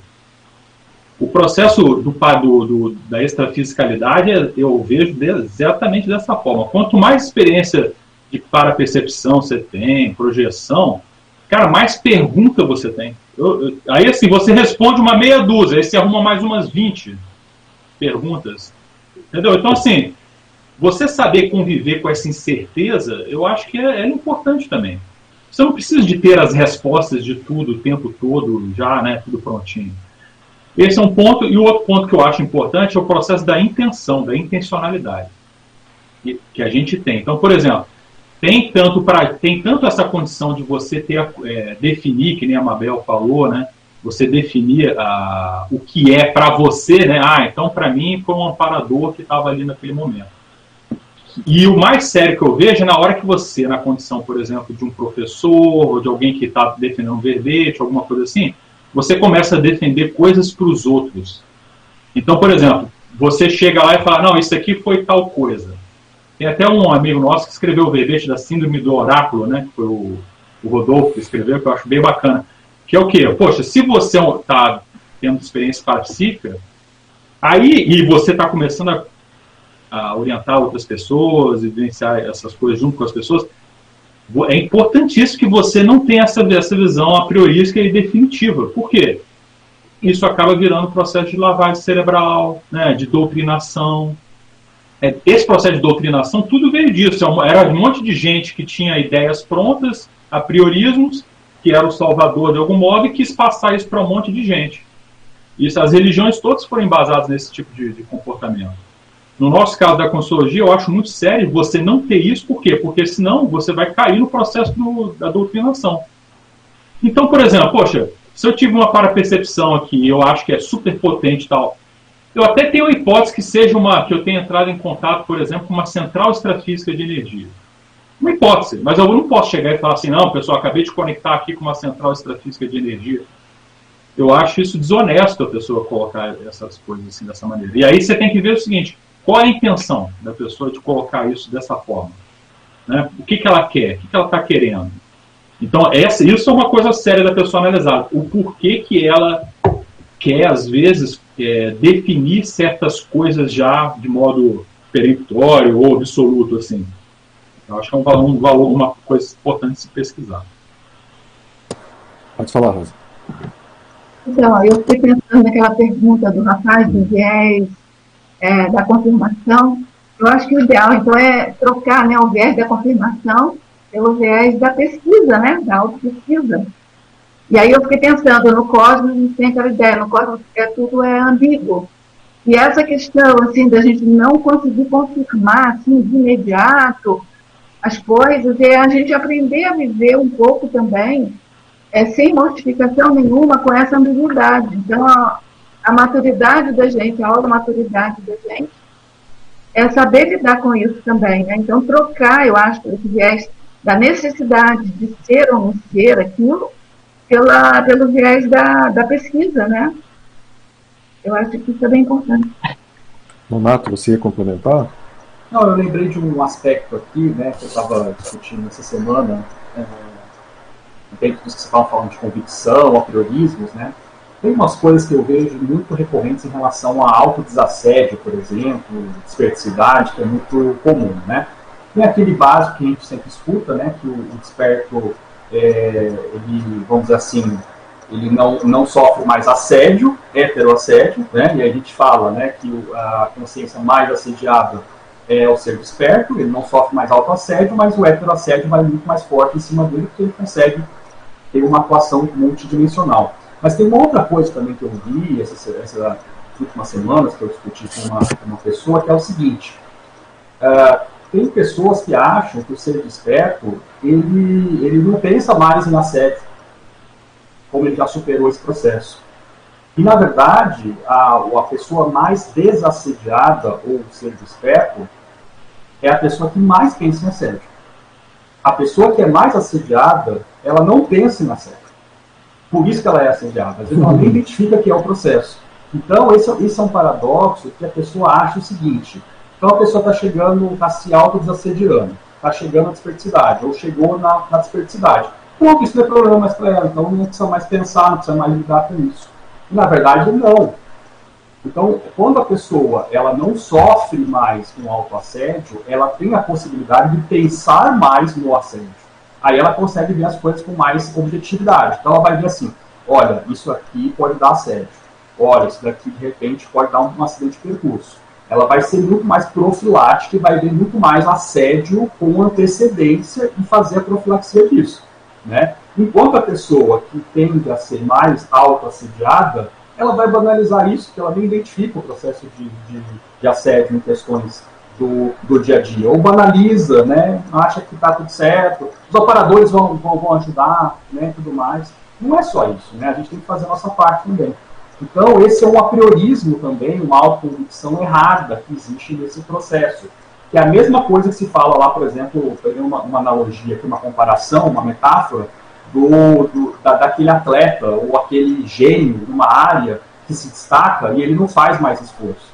Não, a, a pessoa chegou naquela condição de genialidade ou de é, melhor atleta na, naquela área porque é a pessoa que mais se dedica naquela área. Né? É o contrário. Né? Então, é, nesse processo é a mesma coisa também. Para conseguir chegar numa condição de mais autodesassedialidade, a pessoa precisa pensar mais no assédio. Outro exemplo objetivo, tá? Vou finalizar para passar para a Mabel aqui. É, um exemplo bem de uma situação. Eu vejo muito nesse, nesse momento, né, em lives, palestras online, né, o seguinte comentário.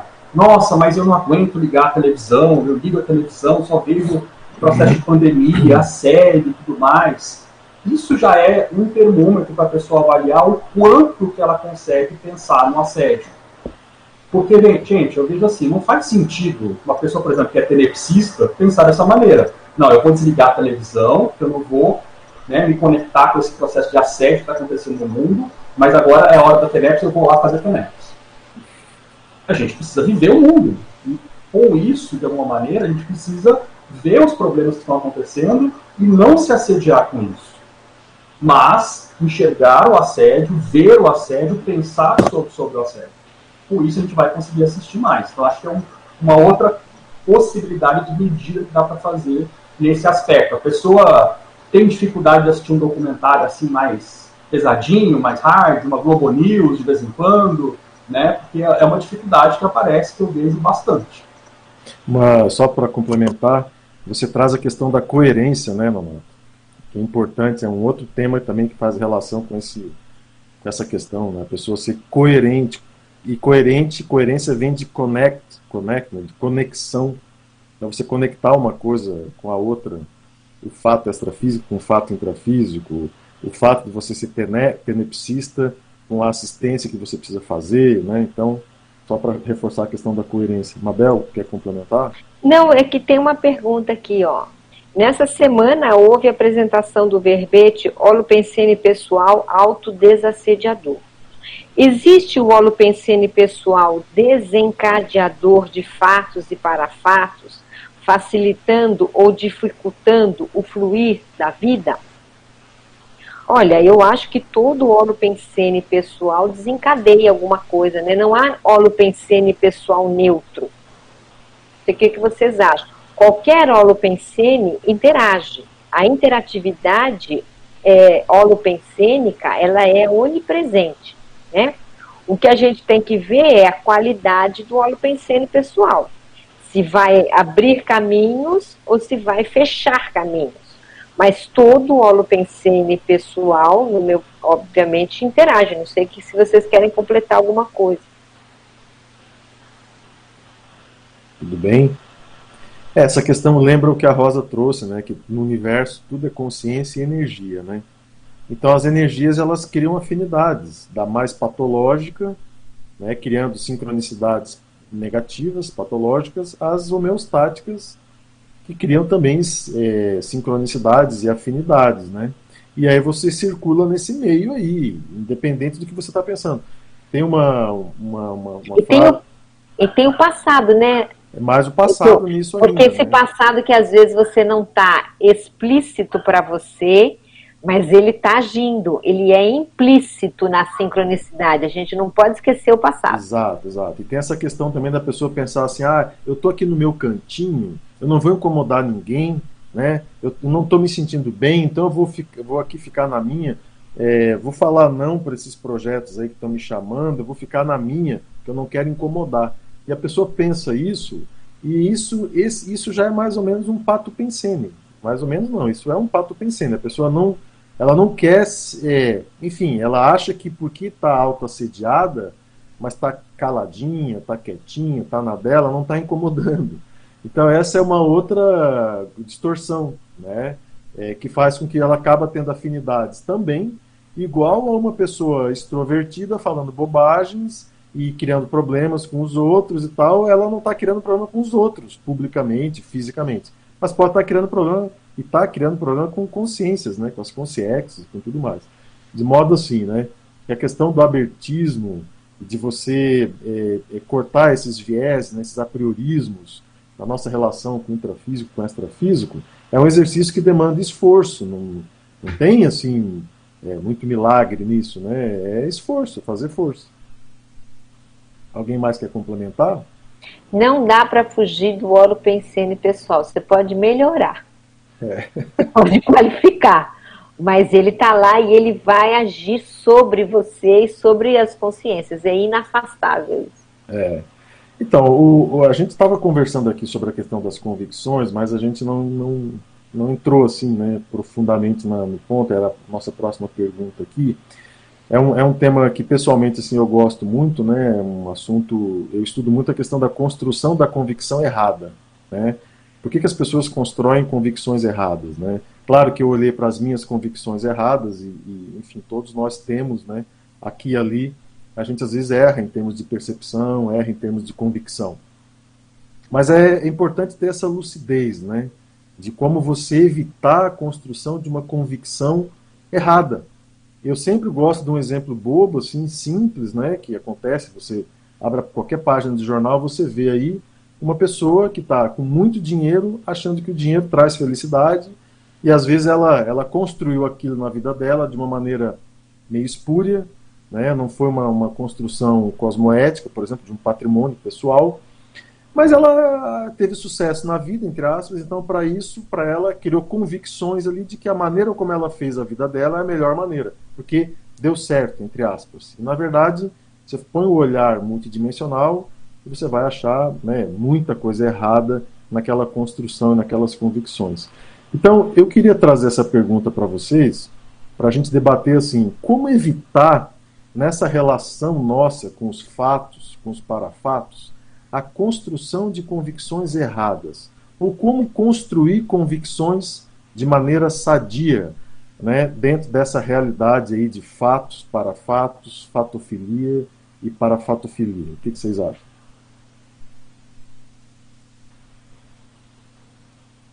Esse aí um Não, Eduardo, eu estava pensando sobre a sua pergunta, né? Eu, eu não sei se é, se é possível você não construir convicção errada, entende? Porque assim, você, a gente, por exemplo, ó, a gente, a gente conhece o paradigma consciencial, né? Só que assim, daqui a 200 anos, esse paradigma não deve ser fundamentado, nas, talvez fundamentado nas mesmas bases, sim, mas deve estar tá mudando um monte de coisa aí. Por exemplo, a conscienciologia que eu conheci na década de 90 não é a mesma conscienciologia de hoje, por exemplo. Ela, ela é a mesma, mas ela é mais avançada, ela tem outras variáveis que a gente valorizava mais, agora a gente valoriza menos e vice-versa. Então, eu acho que esse negócio de convicção errada, eu acho que a gente, lógico que a gente tem que pensar nisso, né, mas talvez o problema maior é a gente se fixar nas nossas convicções, né? Entende? Então, por exemplo, é aquela história. Qual que é o problema do, do pegar o caso exemplo, da religião? É o dogma. O dogma é uma convicção que a gente chama, né, aparentemente de errado. Mas o problema do dogma é que a pessoa se fechou, aquilo que a Mabel colocou. A pessoa se fechou naquela ideia e não está mais aberta para nada. Aí vem um parafato, que nem, por exemplo, a pessoa vai lá, é, tem, uma, tem um dogma religioso. Aí acontece um parafato, por exemplo, do, de alguém que a pessoa acredita só em uma vida. Aí acontece um parafato de uma pessoa que, de repente, ela consegue ver uma pessoa que no extrafísico lá aparece para ela e ela não vai acreditar naquilo ou não vai levar aquilo em consideração porque o dogma dela não comporta aquela realidade. Ela se fechou para uma outra realidade em função do dogma. Então, assim, eu acho uma grande abordagem, talvez a, a ideal, é você, você. É importante você ter convicções. Por exemplo, as coisas que você hoje acha que é o ideal, que é o melhor, é importante você agir em função daquilo com convicção, porque senão você vai ser pusilânime e fraco em tudo que você faz. É importante você ter convicção, mas ao mesmo tempo, se você vê que alguns fatos começam a te mostrar que aquilo ali não é bem daquele jeito que você estava pensando, aí é importantíssimo você mudar de ideia. Sim, esse é o ponto. esse é o ponto, né? é, esse é o ponto. Então, assim, é, essa flexibilidade, né, sei lá.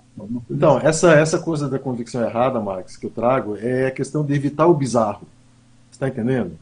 Evitar uma postura bizarra. Eu tenho certeza que você já viu posturas bizarras de quem você jamais imaginaria ouvir ou ver aquilo. Então, e, quando, eu, quando eu vejo isso, eu me pergunto: puxa vida, qual é a minha dessa, hein? Qual, o que, que eu já fiz parecido com isso, entende? E o que, que eu posso fazer? Porque é, uma, é um fio da navalha. É claro que a gente não vive sem convicções, concordo plenamente com você. você e tem esse verbete do professor Walter chama convicção vivenciada, autoconvicção vivenciada, que é muito, muito legal. Eu estava assistindo ontem, né?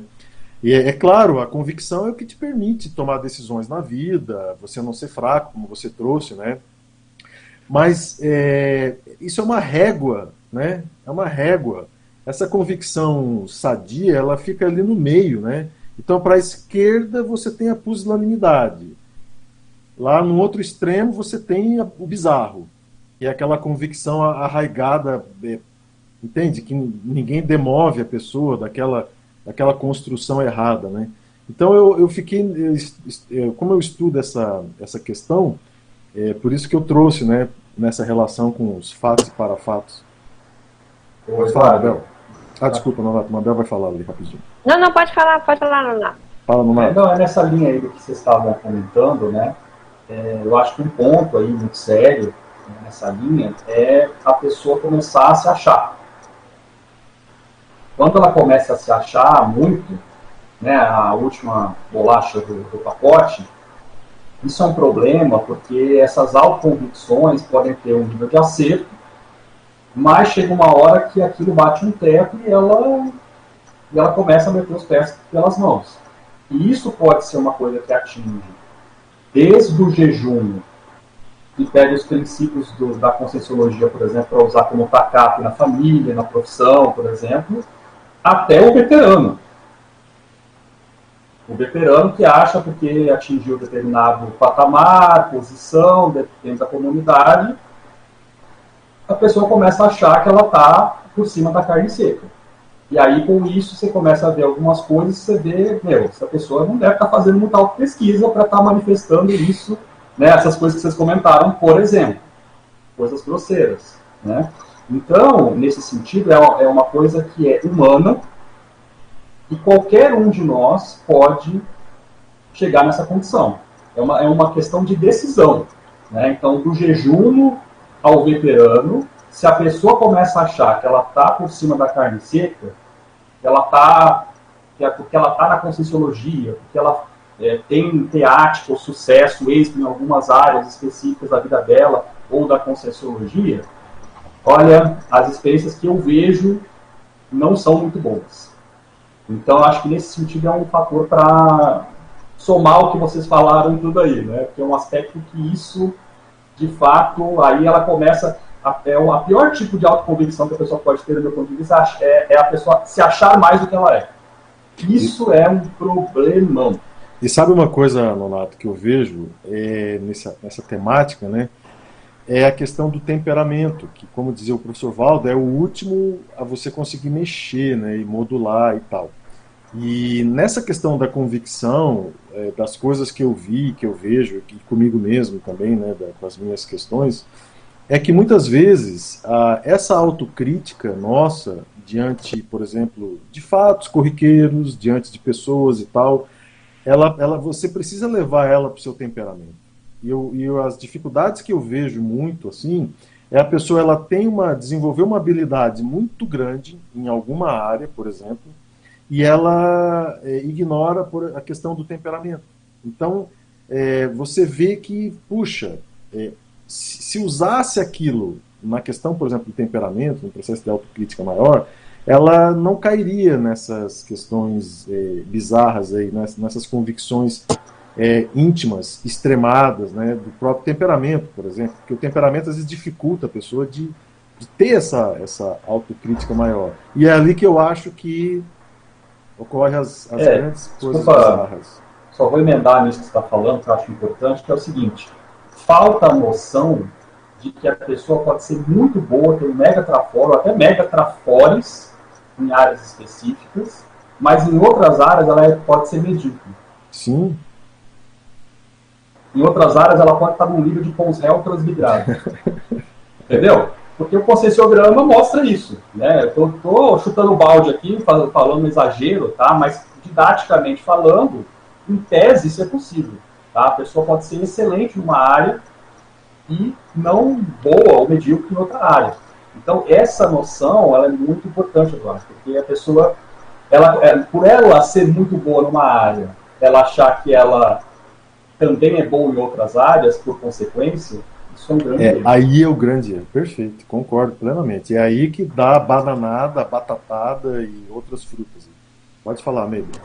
Não, eu, eu, eu ia falar justo dos mini trafares. O Alexandre falou, por exemplo, uma pessoa carente, algum tipo de carência que ela tenha, ou algum nível de, de baixa autoestima ou repressão, é um problemão, porque isso tudo vai afetar a maneira dela raciocinar e ela tomar as verdades como absolutas, entende? Então a gente tem que ver, por exemplo, uma pessoa muito ansiosa, que precisa da verdade rápida para se acalmar porque ela não consegue viver na dúvida.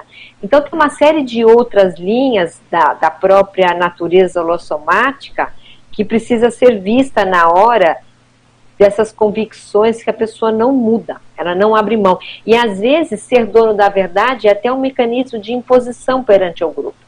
E ela consegue adeptos pelas frases peremptórias que ela cria. Então veja, isso é uma outra, é, mas é um trafar é, é, é, é, o mini trafar alterando a manifestação. Eu queria só lembrar que existe esse livro aqui, ó, A Força da Convicção. Para quem gosta desse assunto, de repente é uma ideia de estudar é, esse livro aqui, que ele faz uma, uma, uma varredura histórica da, da raiz das crenças, né, e como isso afeta a manifestação da pessoa. Se alguém tiver interesse, chama-se a força da convicção. Esse é o presente de sábado. Meu é, presente de sábado, a sua dica. É.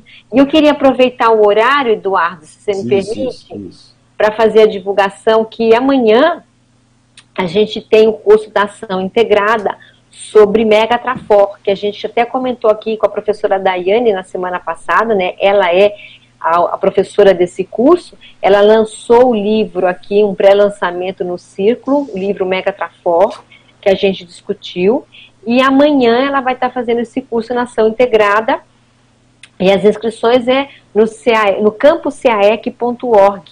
Quem tiver interesse, é um curso, obviamente, em AD. E hoje à tarde ela também está fazendo o lançamento, uma live de lançamento do curso, do curso não, do livro Mega Trafor, pela Editares. Então fica o convite aí para a live de hoje e para o curso amanhã, inscrições no campus CAEC, tá?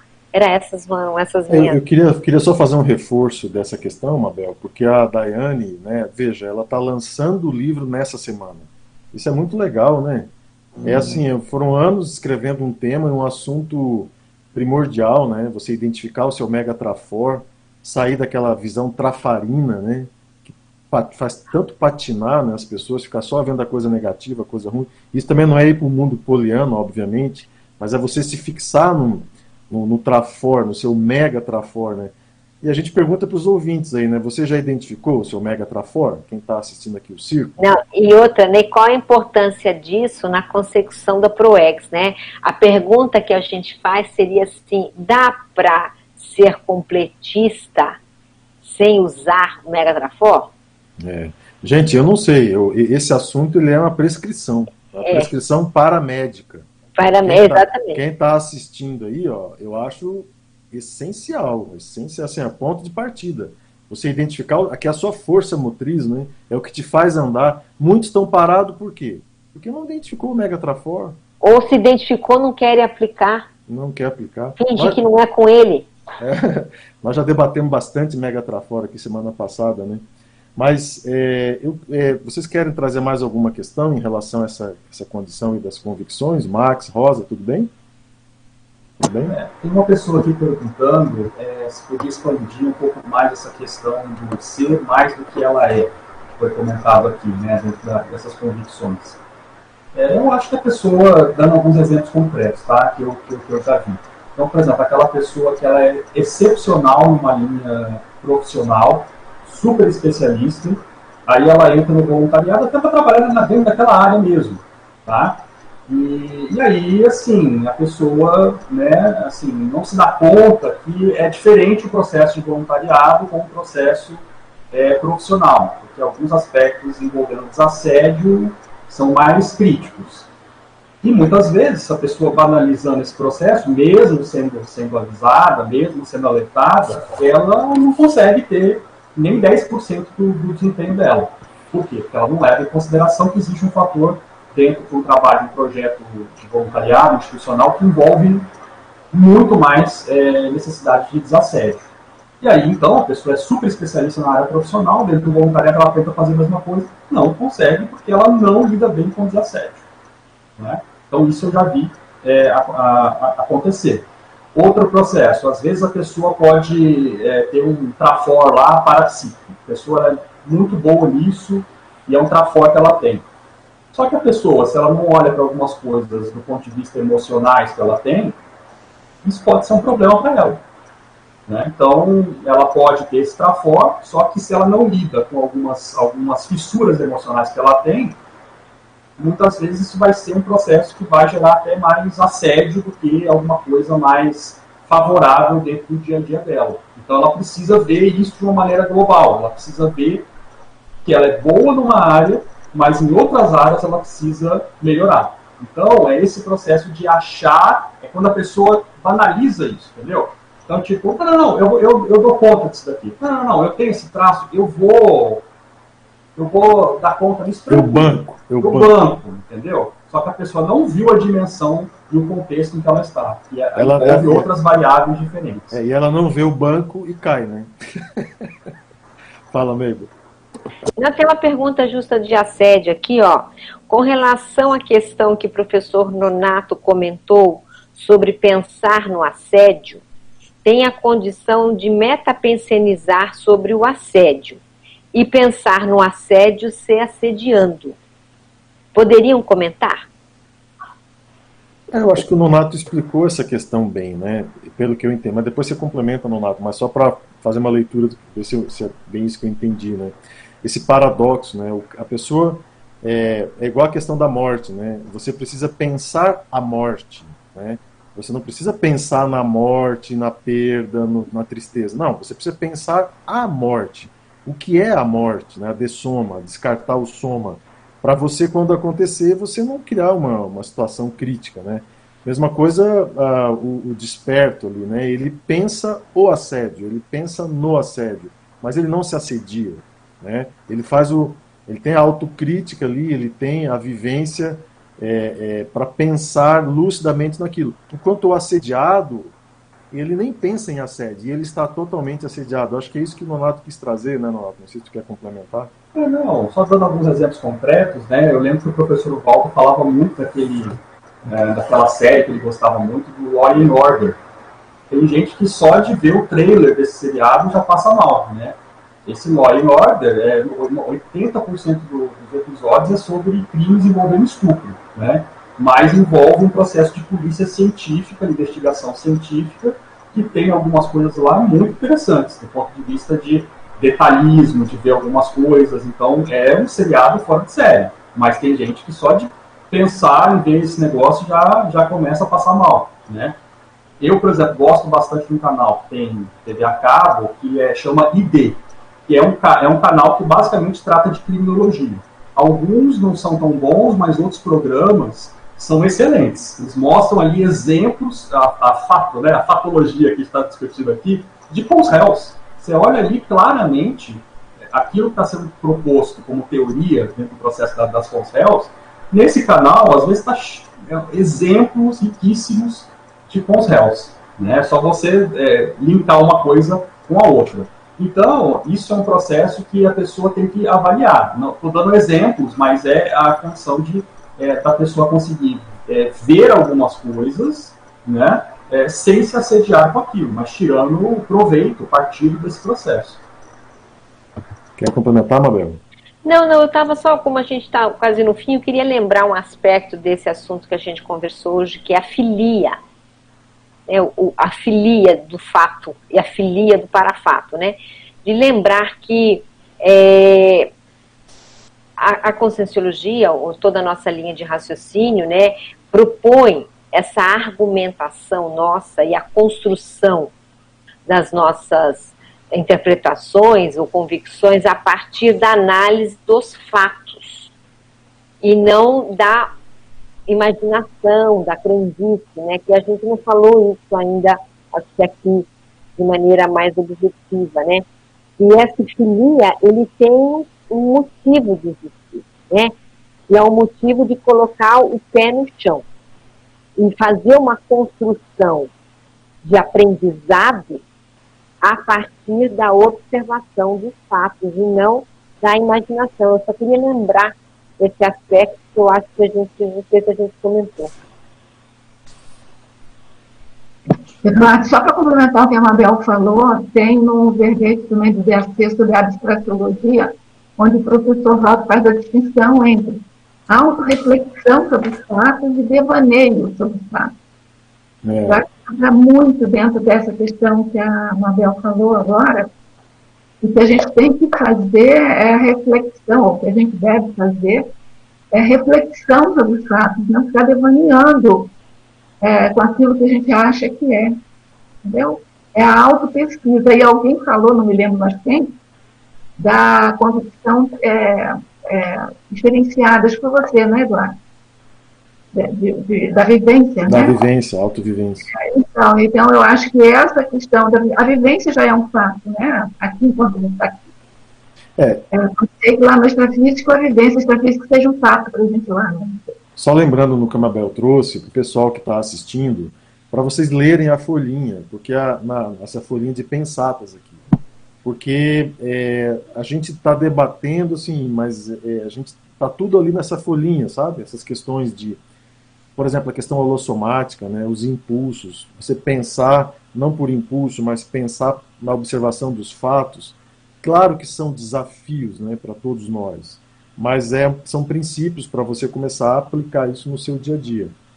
Não, tem lá na, na folha resumo a questão que o conscienciograma ele é guiado pelos fatos e para fatos. Exatamente. Então, por exemplo, quem for fazer o curso da professora Daiane de Megatrafor, a, a questão toda é assim, quais os fatos e parafatos que me indicam tal traço força. Então, veja, é, a, toda abordagem de análise conscienciométrica, ela é feita perante para fatos e fatos, e não perante aquilo que a gente pensa, né? Exatamente. Tem até uma, uma pensata aqui, né? Que é assim, é, o ato é o fato que alguém produz. Né?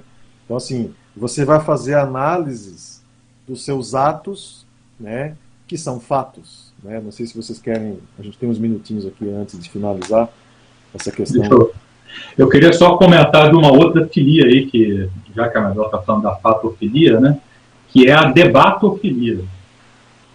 E, veja só, o que, que a gente fez aqui esse, essas últimas uma hora e meia? A gente poder debatendo sobre um assunto que é o fato e o parafato, os dois assuntos, né, o fato e o parafato. E olha como quando você debate um assunto, aquilo expande a sua cognição sobre o tema, né, que você está debatendo, que é, no fundo, a, a, reflexão em grupo, né, que é o que a Rosa colocou, né, o debate é uma espécie de você ampliar a sua auto-reflexão em grupo.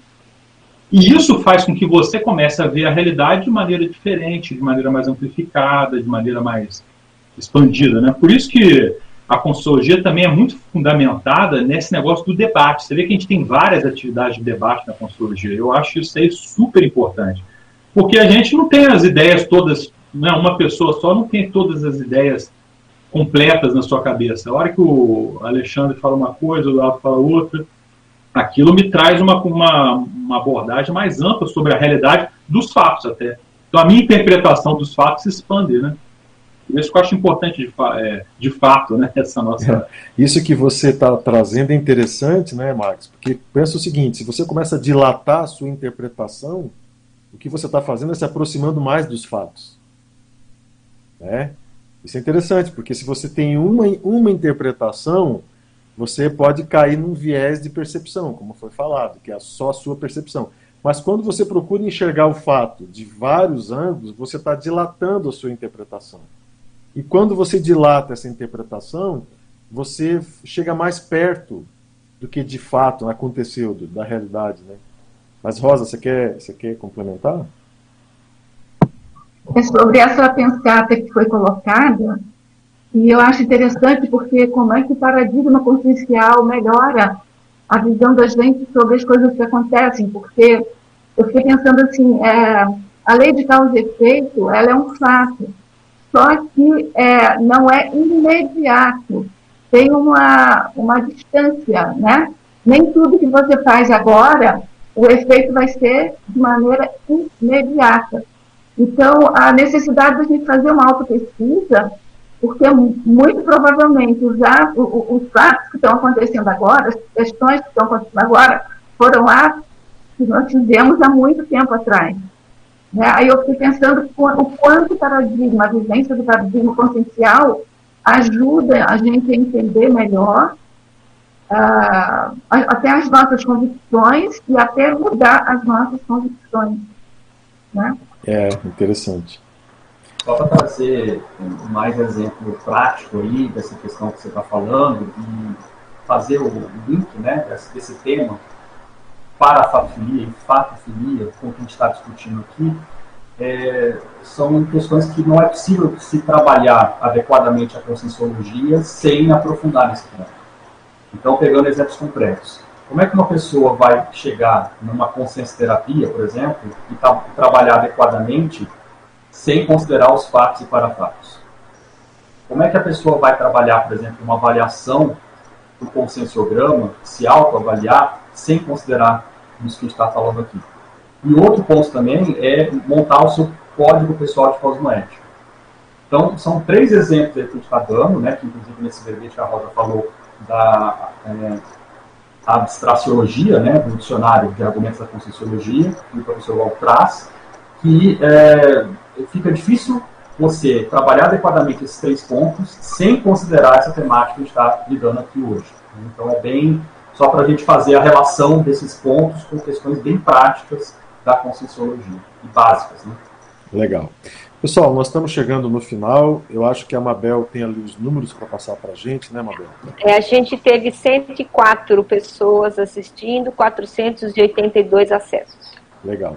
Pessoal, então a gente queria agradecer a participação de vocês, os likes que vocês deram ali no, no YouTube.